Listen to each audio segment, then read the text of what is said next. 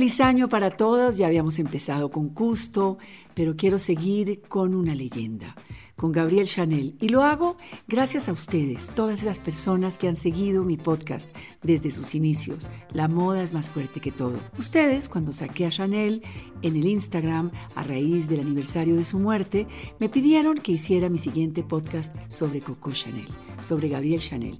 Y para ustedes eh, va este podcast por seguirme, porque me encanta comunicarles lo que siento por esta legendaria mujer. Coco. Gabriel Chanel. Nació en 1883 y murió en 1971. Es tal vez por todos los logros de su vida y por todos los libros que se han escrito sobre su existencia y por todas las crónicas que constituyeron y que se escribieron alrededor de sus diseños, lo que implica haber tenido tantos momentos, tantas aristas, tantas facetas su existencia. Ella nació accidentalmente en un día de agosto rodeada de pobreza, en un pueblito llamado Saumur. Su madre, una campesina muy humilde, murió muy joven, justamente por falta de atención médica.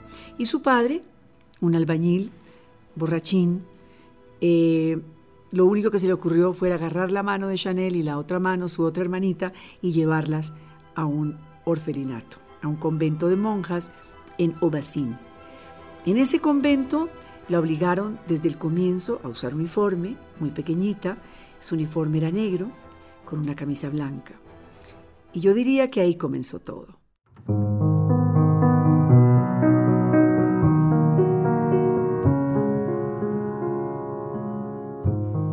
Ahí comenzó ese bicolor de Chanel que la caracterizó siempre.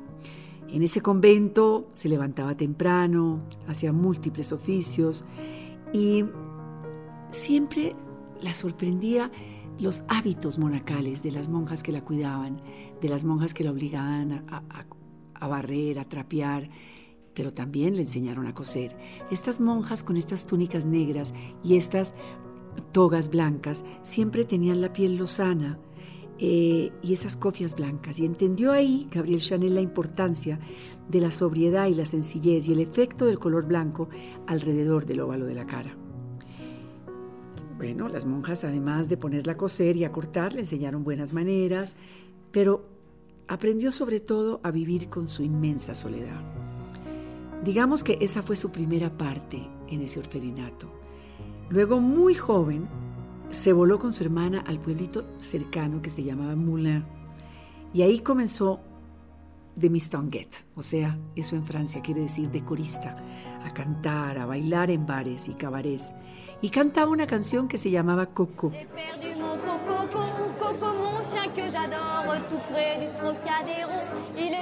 Y de ahí salió ese nombre con el cual fue reconocida el resto de su vida. Reconocida por su desenvoltura, por su ritmo, por su desfachatez. Era, no era linda, pero era muy atractiva, con un pelo negro, azabache, unos ojos negros muy profundos y una linda y esbelta figura, muy diferente a las demás niñas de su, de su época. A los 26 años, rodeada de muchos hombres en todos estos bares y cafés, encontró a uno, Etienne Balsel.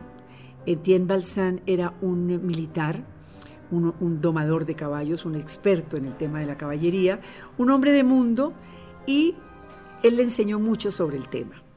Aprendió sobre la disciplina sin la fuerza, escribe Chanel más adelante. Bueno, pues él se la llevó y le enseñó mucho. Eh, se la llevó a vivir con ella, a una especie como de finca que tenía a las afueras de París.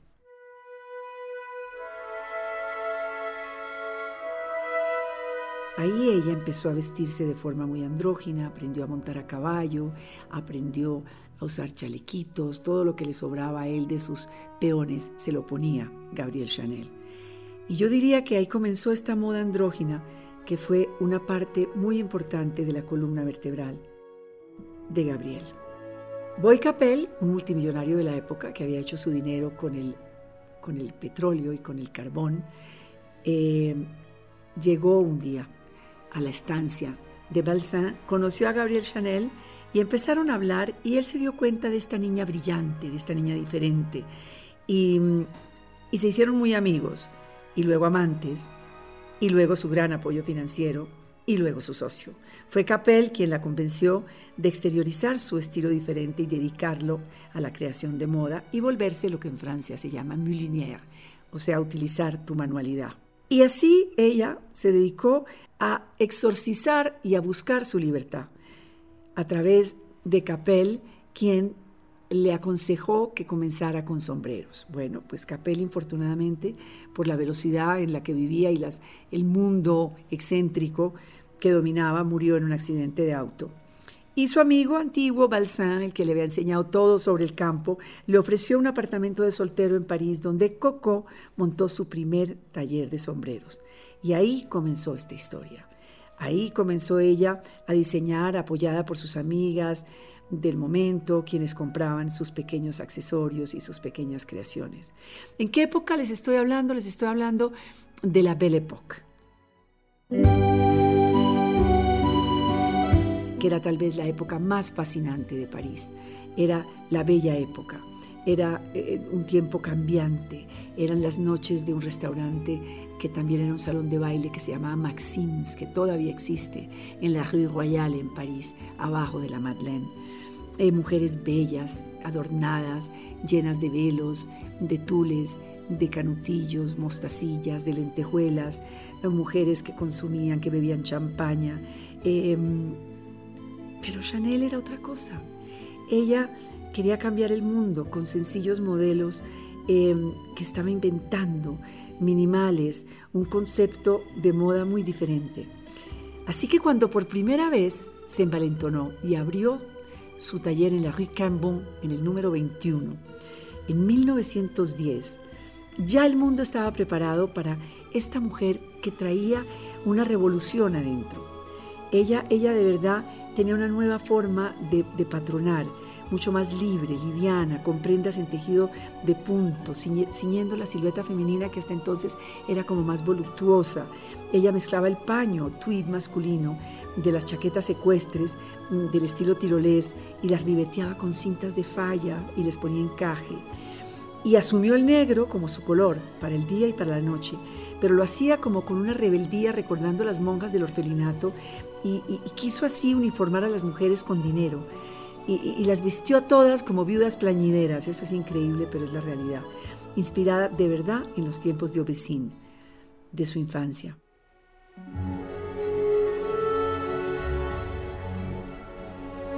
Pero siempre le añadía ese cuellito blanco que la iba a inmortalizar más adelante, porque ese blanco monacal ese blanco irradia como una magia, una luz y una frescura a esos maquillados y trasnochados rostros de la época. Luego se fue para Deauville, a la costa francesa, y ahí se inspiró en los pescadores, en, todos estos hombres em, trabajadores, en los obreros, en toda esa, esa, moda utilitaria. Y, eso ella lo, adoptó a su manera y lo convirtió y lo sofisticó de una manera fantástica. Eh, ella fue la que soltó la moda, le dio una comodidad y una levedad a la moda eh, y un concepto a la actitud frente a la moda distinta. Una frase maravillosa de ella es, si amaneces triste, ponte más pintalabios y ataca. Y ella llegó en el momento justo de, esos, de esa actitud, digamos, depresiva, de tanto exceso, de tanta fiesta. Bueno, le empezó a ir bien, le empezó a ir bien y ya del número 21 se pasó al 27 y al 29 y al 31 y ya prácticamente mitad de la calle de la Rue Cambon era de Mademoiselle Chanel. Pero vino la guerra. Y lógicamente, después de la Primera Guerra, pues todo cambió. Y, y ella, antes de que estallara la Primera Guerra, se había ido a Deauville y había instalado y he puesto en una puerta su nombre, Gabriel Chanel, y había abierto una primera tienda de sombreros al borde del mar, porque ahí ella encontraba descanso y además encontraba inspiración. Pero con la guerra como que todo cambió y empezó a vestir más a una mujer informal, de una forma más confortable, em, sin corsés, sin ataduras, todo lo que venía construyendo a la mujer desde comienzos de siglo. Desde el comienzo, el camino para Chanel no fue fácil, ella tuvo muchísimos detractores y muchísimos críticos. Yo podría decirle sin exagerar que Paul Poiret, por ejemplo, quien reinaba con sus excéntricos diseños coloridos, inspirados en las mujeres orientales, y que sí le dio mucha libertad a la mujer, porque era para, para, para Chanel que era sobria y minimal y sencilla, Poiret era un disfraz. Y un día se encontró Poiret con ella y le dice, yo diseño lo que uso, yo creo y llevo puesto, lo vivo, lo trabajo, yo muevo mis piernas y mis brazos, yo disfruto lo que diseño. Y, y Poiret le dijo, usted está enterrando la moda con sus vestidos oscuros y negros y sus líneas rectas. Y ella le contestó, no, si a alguien estoy enterrando en la moda es a usted, Monsieur Poiré, y a sus disfraces carnavalescos.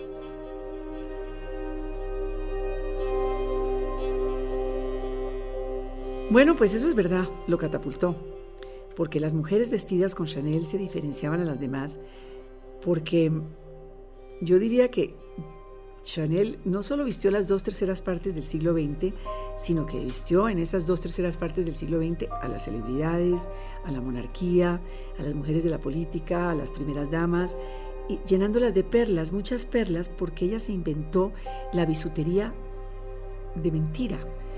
Ella se inventó la resina, eh, los cristales y las perlas, utilizando todos esos fetiches que llamaba las estrellas, sus iniciales, CC y su número de suerte, el 5, con el que creó su primer perfume, Chanel número 5.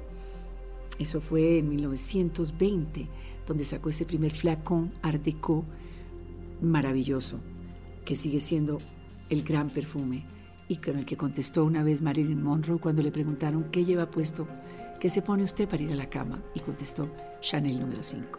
O sea, ese es el perfume que le dio todo el dinero del mundo a Chanel para seguir creando su moda. Em, yo creería que todo este momento de Art Deco y todo este grupo suyo conformado por la élite intelectual de la época, como lo fueron Picasso, Jean Cocteau, Diaghilev, Man Ray, Horst, Honingen, Stravinsky, de quien ella fue su mecenas, llevándoselo a la pausa, esa famosa casa que compró en el sur de Francia, al lado del mar. Ahí alojó a Stravinsky para que compusiera tranquilo con su familia. Eh, ella hizo parte de todo eso a pulso, porque ella vivió varios momentos y nada fue gratuito. Pero por eso esa frase que se le atribuye a ella es tan fantástica, de la moda pasa, pero el estilo permanece. Y ese estilo de Chanel fue un estilo minimal, andrógino. Para ella ponerse una gabardina inspirada en las parcas de los pescadores, un suéter grande de lana merino tejida por las mujeres de los pescadores, unos pantalones de pescadores, porque ella era una mujer deportista que vivía al borde del mar, que tomaba el sol, que montaba caballo, que jugaba tenis. Era una mujer diferente y fresca y era mucho más interesante ser ese estilo de mujer y vestir a ese estilo de mujeres que a las mujeres de los grandes salones y de los casinos. Ella siempre se inspiró en la, en la indumentaria utilitaria de los trabajadores y la transformaba. las gabardinas de las colegialas, las chaquetas de los cazadores, las faldas sobre la rodilla para, ella decía, subir más fácilmente los peldaños del éxito. El tejido de punto, el jersey. Ella llegaba con su cuerpo atlético muy bronceada y era la quintesencia de una marca que iba a trascender hasta nuestros días. Ella creó el estilo Chanel, ella creó la elegancia Chanel, ella era la era Chanel. Y cuando uno piensa que en 1930 Picasso acababa de terminar su lienzo Les Demoiselles d'Avignon, Stravinsky acababa de terminar su primavera, el rito de la primavera, Diaghilev comenzaba con sus ballets rusos, que ella diseñó todo el vestuario. Jamás, jamás ella se imaginó que esos hombres ilustres se volverían sus más cercanos amigos como Cecil Beaton, el fotógrafo, o Man Ray. Ella perteneció a una élite que ella misma se construyó, porque ese poor chic que ella instauró en las mujeres como venganza al no haber tenido nada y ahora tenerlo todo, ese, ese poor chic era un estilo sofisticado que todas las mujeres con dinero querían tener. Ella las uniformó a todas con ese antojo, como, como digamos una gran venganza a su permanente, que ella manejaba además un permanente humor, negro. Pero esa mujer de la posguerra que ella vistió, ya era otra mujer, porque era una mujer que, que, se había emancipado, que había reemplazado a los hombres en el trabajo, que se había puesto los pantalones y que no había vuelta atrás. Así que esta propuesta de Coco era ideal para viajar en los primeros aviones que empezaban a volar, para asistir a las carreras de autos, para hacer deporte, para ir a la nieve o a la playa. Chanel era la epítome de la mujer moderna. Ella trajo el modernismo. Ella, ella fue quien enterró de verdad a Frederick Worth, ese gran hombre que abrió el primer salón de moda en París con modelos en vivo, que vestía a, Eugenia de Montijo. Ese era Frederick Worth que le enseñó todo a Paquin. También catapultó a Paquin, su sucesor y gran costurero, y desde luego a su contemporáneo Paul Poiret le dio vuelta entera este rey de las sedas y del espectáculo. Chanel representaba el lado oscuro de Colette, la escritora, con su infancia infeliz. Pero, pero yo diría que a partir de los 30, cuando compró la pausa, fue su reinado absoluto, porque ella entendió la sencillez y entendió que era el mejor comienzo de su creatividad.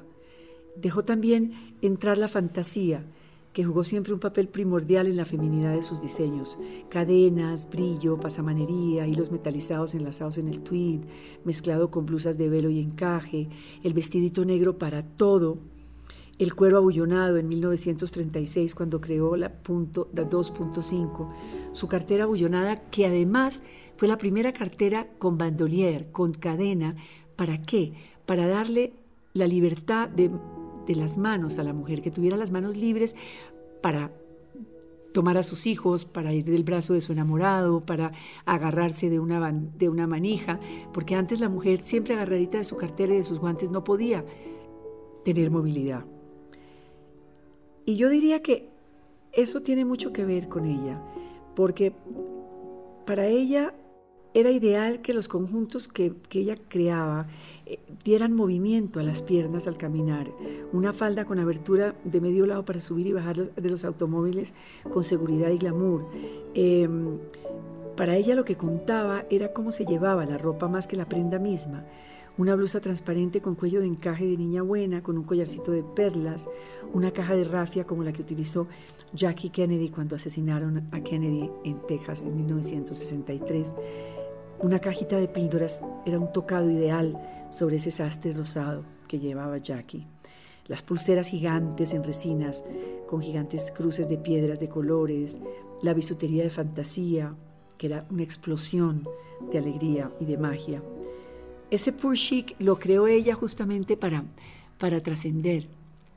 Pero todo iba rodeado de los ballets russes de Diaghilev, de las, de las obras de teatro de Cocteau, de la música de Stravinsky, de los poemas de Pierre Reverdy, em, ella siempre sintió que toda esa influencia tuvo que ver mucho con su creatividad y sus fragancias.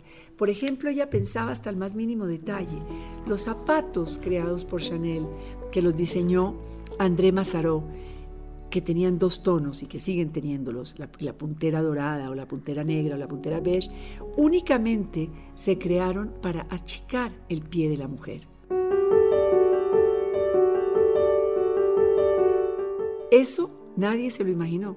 Ella, no, ella decía que era mucho más chic tener el pie pequeño que el pie grande. Y lo mismo cuando diseñó la cartera bullonada, que lógicamente era para darle la libertad a la mujer. Y cuando le pidió Andy Warhol, el rey del pop art en Nueva York, que le dibujara su botella de Chanel número 5 para inmortalizarla, o cuando posó para Helmut Newton. Todos los pasos que ella daba eran certeros, cargados de una gran creatividad. Sus broches de estrellas, de las estrellas de Deauville que ella miraba tirada en la playa, sus broches inspirados en las estrellas de Monte Carlo. Eh, una mujer que además amaba a Marilyn y por eso hizo que Marilyn Monroe fuera su musa eh, de Chanel número 5, amiga de sus amigos. Es mucho lo que podemos hablar de Coco, pero lógicamente no puedo extenderme tanto. Yo creo que en el próximo capítulo lo que podemos hacer es hablar de cada uno de sus momentos en la moda, cómo y el por qué, ¿Y qué pasó después del 71 cuando cerró los ojos en la suite del Hotel Ritz? Porque ella, la Rue Cambon, nunca durmió en ese apartamento que le construyeron. Siempre hizo del Hotel Ritz su casa y ahí murió. Pero ese legado que asumió Karl Lagerfeld del Kaiser en 1982 hasta nuestros días, ¿qué ha pasado con Chanel? ¿Y qué hace hoy Virginie Viard, la sucesora de, de Lagerfeld? Y Lagerfeld, sucesor de Chanel, una gran dinastía. Todo esto y mucho más en La Moda es más fuerte que todo. No se pierdan el próximo jueves la segunda parte. Los espero. No olvides suscribirte por Apple Podcast, Spotify y pilarmod.com.